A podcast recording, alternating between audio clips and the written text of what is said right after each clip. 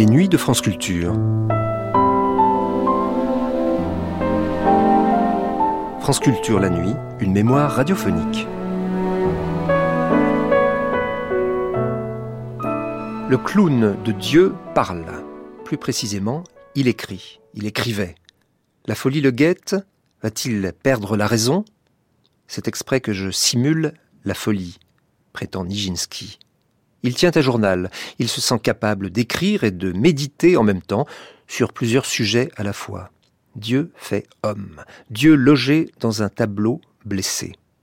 Personne n'a le droit de toucher à ses cahiers, prévient-il, et personne n'a le droit d'en prendre connaissance. Vœu pieux, non exaucé, si l'on en croit l'émission qui vient, diffusée pour la première fois sur Paris Inter le 25 juin 1956.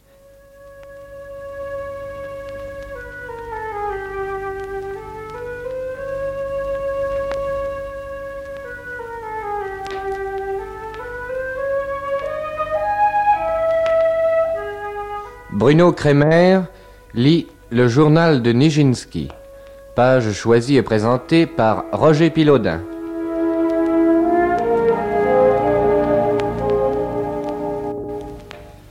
Voici le journal de Nijinsky, ou plutôt voici les pages écrites par le célèbre danseur durant un séjour qu'il fit à Saint-Moritz, en Suisse, entre 1917 et 1919. Pages qu'il cachait alors à tous et que l'on retrouva par hasard dans une vieille valise, longtemps après qu'il les eut rédigées. Il faut le dire tout de suite, ce journal ne nous intéresse pas du point de vue de la littérature. Nijinsky, il écrivit en russe et en polonais sans souci d'être pris pour un grand écrivain, ni de faire de belles phrases. Et c'est sans doute cette absence d'ambition littéraire qui donne à ces pages le charme vierge des œuvres primitives et laisse à ses confidences leur pureté intacte. Nijinsky est né à Kiev en 1889 de parents polonais. Élevé en Russie à l'école impériale de danse, à quinze ans il dansait comme un dieu. Il y est célèbre à 16. Emmené à Paris par Diaghilev à 19 ans, il conquiert aussitôt une gloire qui n'a pas d'égal dans le ciel de la danse. Il épouse une Hongroise, Romula de Polski. Il a une fille, Kira. Pendant la guerre 14-18, il est interné en Hongrie pendant un certain temps. Il ressent déjà les premiers symptômes de sa maladie et c'est au cours d'un séjour en Suisse, où il soigne la terrible maladie, qu'il tient son journal. Ses notes sont formés d'une suite d'anecdotes, de souvenirs, de jugements. Nijinsky y expose ses idées, sa philosophie, il y note aussi, et c'est là le plus important, ses hallucinations. À mesure que l'on avance, la lecture de ce document devient bouleversante. On y voit la folie de l'auteur se dessiner avec une poignante netteté. Ce journal dont nous entreprenons aujourd'hui la lecture, s'il éclaire certains aspects dramatiques d'un génie de la danse, est surtout le témoignage unique d'un schizophrène sur lui-même, sans doute sans équivalent dans les annales de la psychiatrie. Dès les premières pages, nous voyons Nijinsky, malade, conscient de son état et de son comportement. Il sait qu'il est considéré comme fou. Dès les premières pages, nous voyons aussi la forme que prend sa folie, qui est une folie mystique, qui se fera de plus en plus pressante, et qui fera de Nijinsky le fou en transe de Dieu. Mais l'analyse d'un tel document s'avère vite aussi difficile, sinon aussi impossible, que celle de l'œuvre d'un poète. Laissons donc parler le clown de Dieu.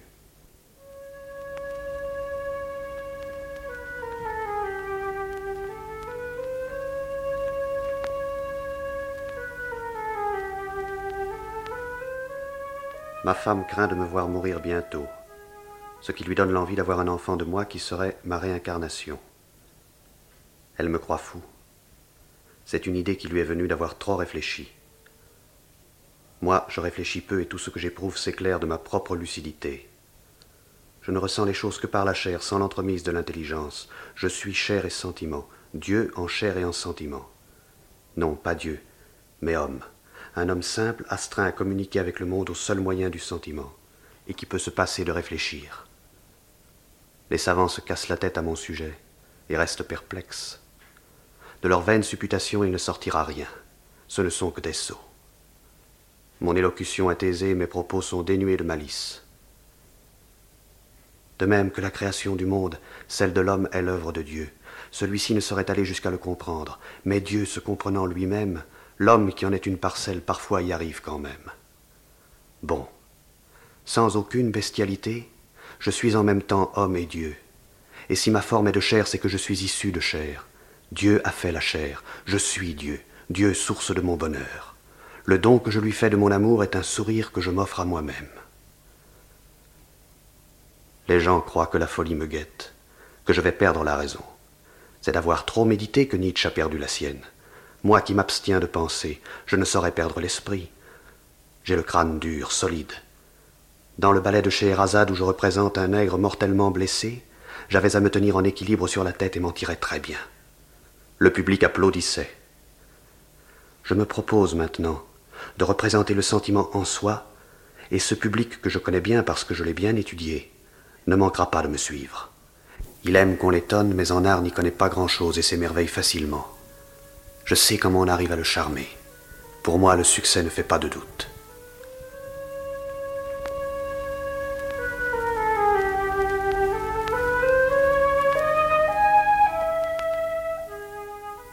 J'ai l'impression que ma femme a peur de moi. Lorsque je lui ai demandé de me donner de l'encre, elle a laissé paraître dans ses gestes une certaine nervosité. Le froid nous gênait tous deux, ce froid que je redoute tant parce qu'il est une signification de mort. J'écris hâtivement car je ne dispose que d'un temps très court. J'aimerais que Kostrovski vienne me seconder. Nous nous entendons bien tous les deux. Je parlerai, lui écrirait, de sorte que nous pourrions aussi nous livrer à d'autres travaux. Je suis capable d'écrire et de méditer en même temps sur plusieurs sujets. Je suis Dieu fait homme et je ressens ce que le Christ éprouvait. Semblable à Bouddha, au Dieu bouddhique, à toutes les variétés de dieux que je connais et que tous j'ai rencontrés, c'est exprès que je simule la folie, pour obtenir ce que je veux. Si le monde savait que je suis un fou inoffensif, plus personne n'aurait peur de moi, j'en suis sûr. Ceux qui ne voient en moi qu'un aliéné dangereux, je m'en écarterai, moi, le fou qui aime l'humanité, car ma folie, c'est mon amour envers l'humanité. Sans fortune, sans le désir d'en posséder, je n'ai besoin que d'amour. Et l'envie me vient de me débarrasser de cette chose sale, sordide que représente l'argent, de le distribuer aux pauvres pour leur donner de quoi vivre et les empêcher de mourir de faim. Moi, sachant ce qu'il faut faire pour l'éviter, je saurai m'en préserver. Je ne suis pas un enfant prodige bon à être exhibé, mais un homme, doué de sensibilité.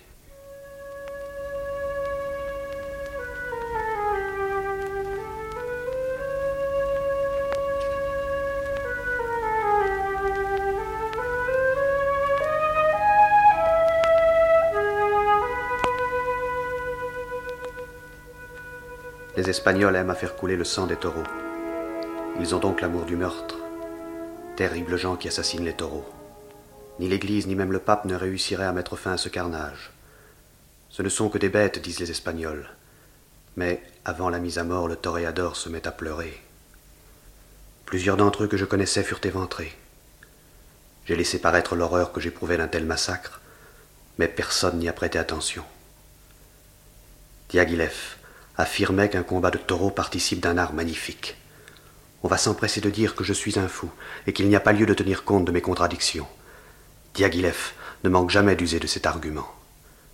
Il se croit imbattable. Mais moi, qui sais m'y prendre avec lui, je le défie à la course de taureaux, car je suis Dieu logé dans un taureau. Dans un taureau blessé. Je suis Apis. Je suis un Égyptien, un Indien peau rouge, un nègre, un Chinois, un Japonais, un étranger, un inconnu. Je suis l'oiseau de mer et celui qui survole la terre ferme. Je suis l'arbre de Tolstoï avec ses racines. Tolstoï m'appartient et je suis à lui. Moi, son contemporain qu'il aimait sans le comprendre tant il était grand, et tant sa grandeur m'apparaissait troublante.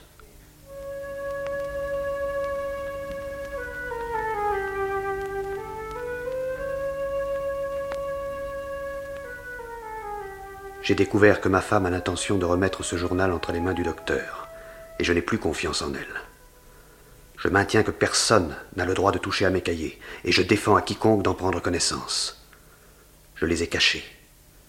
Et celui-ci, Je compte le porter sur moi.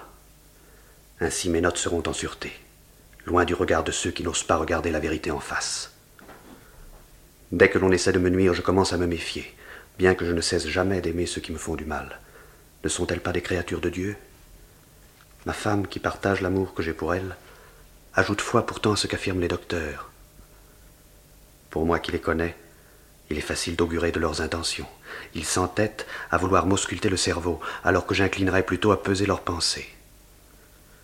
D'ailleurs, comment pourraient-ils examiner un cerveau qu'ils ne peuvent voir? Afin de leur montrer comment il fonctionne, j'ai composé quelques poèmes, rédigés de manière raisonnable. Mais cela ne les a pas empêchés de me poser des questions absurdes auxquelles j'ai répondu avec logique et rapidité. Ils n'ont pas daigné prendre connaissance de mes poèmes, sous prétexte qu'ils ne représentaient rien d'important d'un point de vue psychologique. Et, mais surtout, parce qu'ils se sont mis dans la tête que je ne savais pas ce que je fais. Mais qu'importe. Tous mes actes sont pesés, bien réfléchis. Et c'est volontairement que je simule la folie, pour arriver à être mis dans un asile. Je sais maintenant que A a téléphoné au docteur à mon sujet, mais, connaissant l'amour de ma femme qui refusera certainement de me quitter, je n'éprouve aucune inquiétude. C'est vrai que je l'effraie un peu, mais elle ne m'abandonnera jamais. À l'idée que je pourrais me trouver enfermé, dépossédé de mon travail, je me sens pris de terreur. Je ne réclame pas la mort de l'intelligence, je m'attends seulement à de la compréhension. À quoi bon me lamenter, pleurer sur les pages de ce cahier? Mieux vaut, en son seul cœur, laisser couler les larmes, et à tous, tristement prodiguer son amour. Voici maintenant une lettre adressée fictivement par Nijinsky par l'intermédiaire du journal, à son docteur. C'est la lettre d'un homme qui perd la raison, mais qui a des vues exactes sur son état et sur son comportement. Ce n'est pas sur du papier à lettres que je vais écrire au docteur, mais sur ce calepin.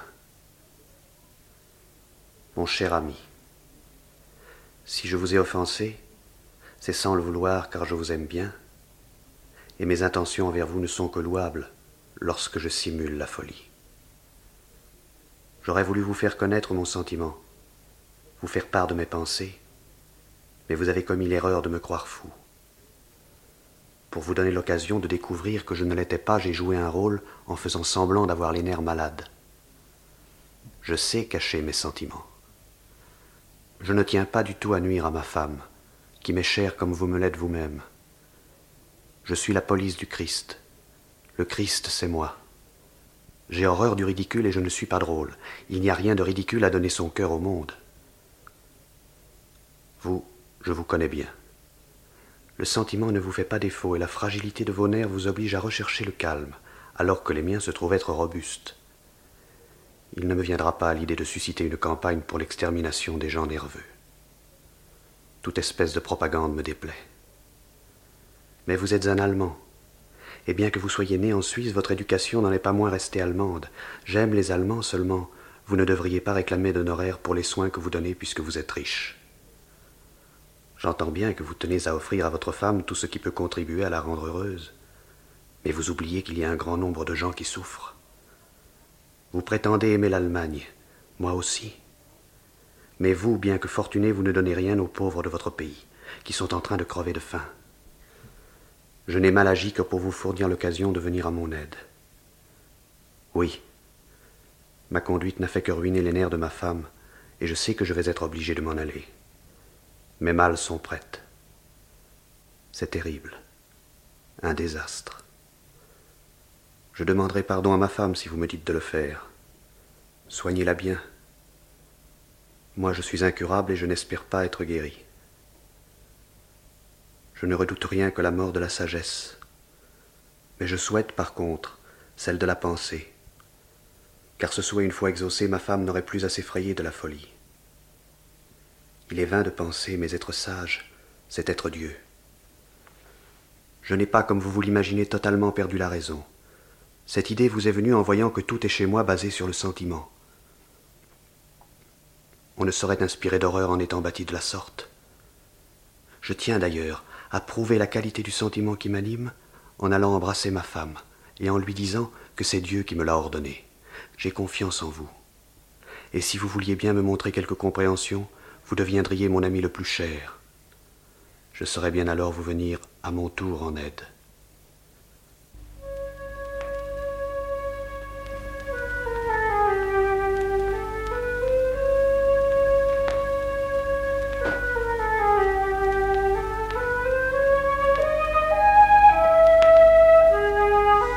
Bruno Kremer a lu le journal de Nijinsky.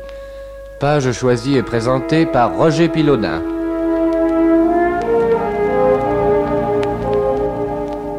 Cette émission a été diffusée pour la première fois sur Paris Inter le 25 juin 1956.